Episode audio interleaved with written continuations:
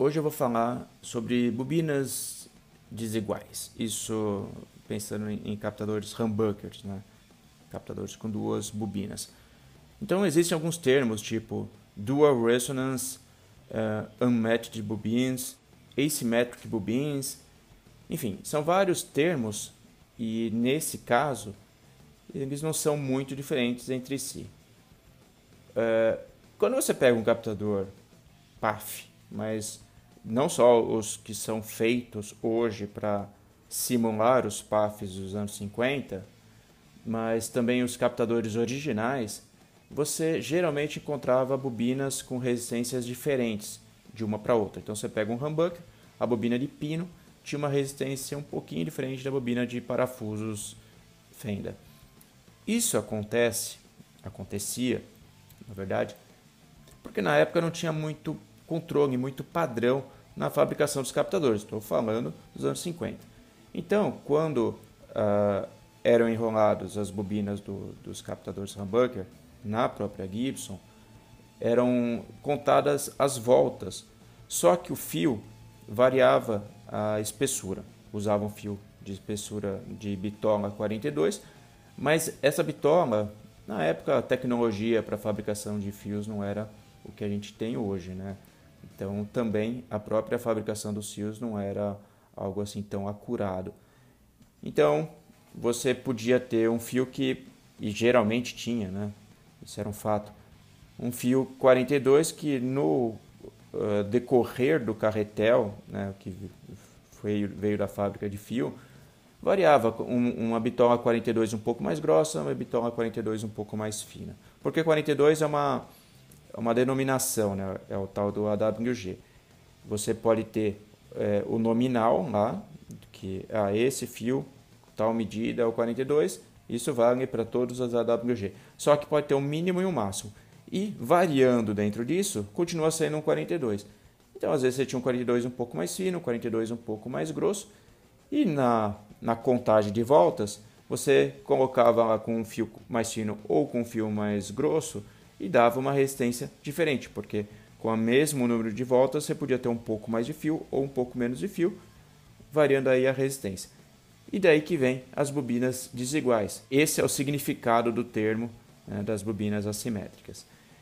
Isso, é, esse erro, vamos dizer, de produção, é uma característica dos captadores PAF. Então, hoje é considerado como o True Path Tone, é, o, o, o, o, timbre original dos captadores PAF. E é por isso que a gente faz hoje captadores com esse mesmo erro, vamos chamar assim, para reproduzir essas características tonais dos captadores PAF.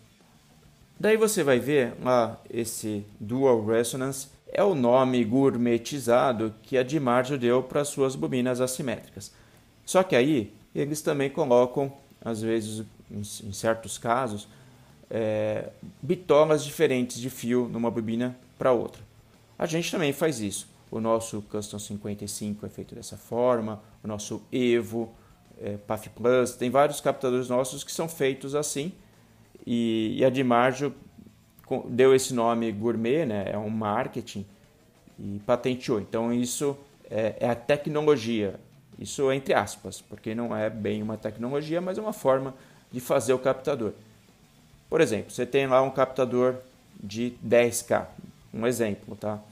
Então você vai ter lá um captador é, de 10K, que poderiam ser duas bobinas de 5K, mas aí os captadores com essa tecnologia Dual Resonance vai ter um, vamos supor, uma bobina de 7K com fio 44 e uma bobina de 3K com fio 42.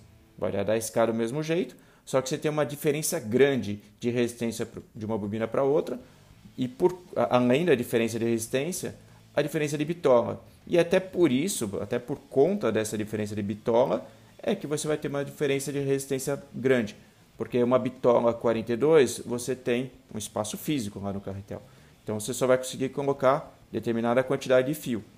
E isso vai gerar uma determinada resistência. E na outra, você com um fio mais fino vai poder pôr um enrolar mais, né, voltas com fio mais fino e ter uma resistência maior.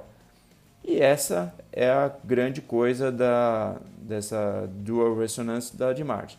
Você tem bobinas assimétricas, como no captador PAF, mas também é, no, se no PAF você tinha pequena diferença, pequenas diferenças de espessura de um fio é, que vai numa bobina, bobina para o fio que vai na outra, aqui você tem uma diferença maior porque é, propositalmente usado bitolas de fios diferentes. Agora, o que, que a gente ganha com isso? Não são grandes diferenças, tá? Existem as diferenças, mas não são diferenças assim que vão transformar o captador, mudar totalmente a personalidade, mas, mas dá uma, uma diferença interessante. Então, vamos dizer, se você faz aí uma bobina mais forte do que a outra, você está ganhando um pouco mais de agudos, um pouco mais de claridade. Ao contrário, né, fazendo o, o, as bobinas perfeitamente iguais no, na, nas duas do, do humbucker, então vamos supor aí no exemplo que eu dei, as duas bobinas de 5K, você pode ter um timbre um pouco mais gordo, com um ataque um pouco mais suave. E tem as vantagens também, daí eu vejo mais, quando você vai splitar o captador. Se você pega um captador aí de 10K e você splitar com duas bobinas iguais, você vai ter um captador single de 5K. E não, é o padrão de resistência no captador single. Então vamos supor que se você fez aí a bobina de 7 e 3, como eu dei no exemplo, se você splitar e deixar funcionando só a bobina de 7, você vai ter um single coil já mais forte. Você também poderia de repente deixar 6,5 numa bobina e 3,5 na outra e deixar funcionando somente a de 6,5 e você teria aí uma resistência próxima de um captador single tradicional de ponte ou de braço, dependendo da configuração. Se você pegar um, um Dallas, por exemplo, tem 6,5 no meio.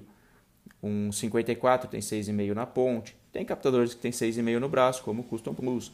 Essa opção, então, das bobinas desiguais se torna bem viável.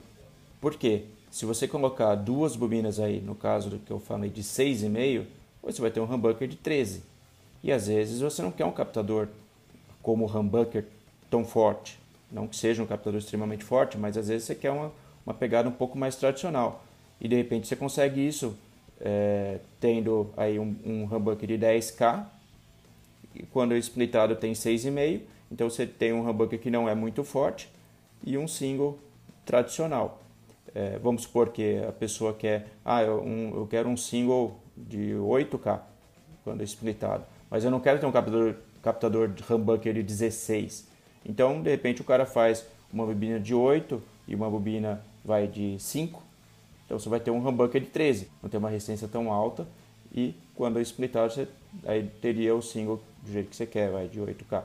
E fica aí uma dica pro, pro Evo, como eu acabei de dizer, né?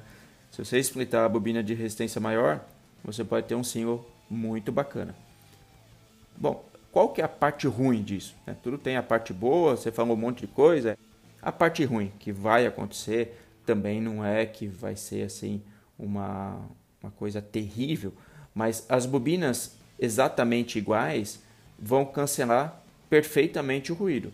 Porque, lembra, a gente já conversou em outros vídeos. Você tem, no caso do humbucker, uma bobina em, com, com fase oposta à outra, justamente para você cancelar o ruído né, de uma para outra.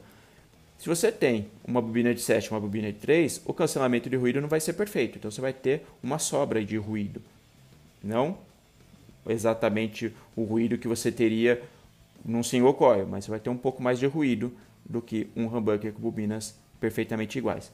E, por conta disso, pelo fato de não cancelar totalmente os ruídos, né, as bobinas não sendo exatamente iguais, é que você acaba tendo um pouco mais de agudos, alguma coisa a mais no caminho num single coil, justamente porque quando você tem as bobinas perfeitamente iguais, você cancela o ruído e uma parte aí das frequências mais agudas, né? as frequências mais altas vão um pouco aí junto, embora junto com o ruído. E se você não tira todo o ruído, tem uma sobra aí de agudos e é por conta disso que a bobina, é, o captador com bobinas desiguais acaba tendo um pouquinho mais de agudos. Bom, espero que eu tenha explicado bem. Qualquer coisa vocês me avisem aqui e a gente conversa. Valeu, pessoal. Até a próxima.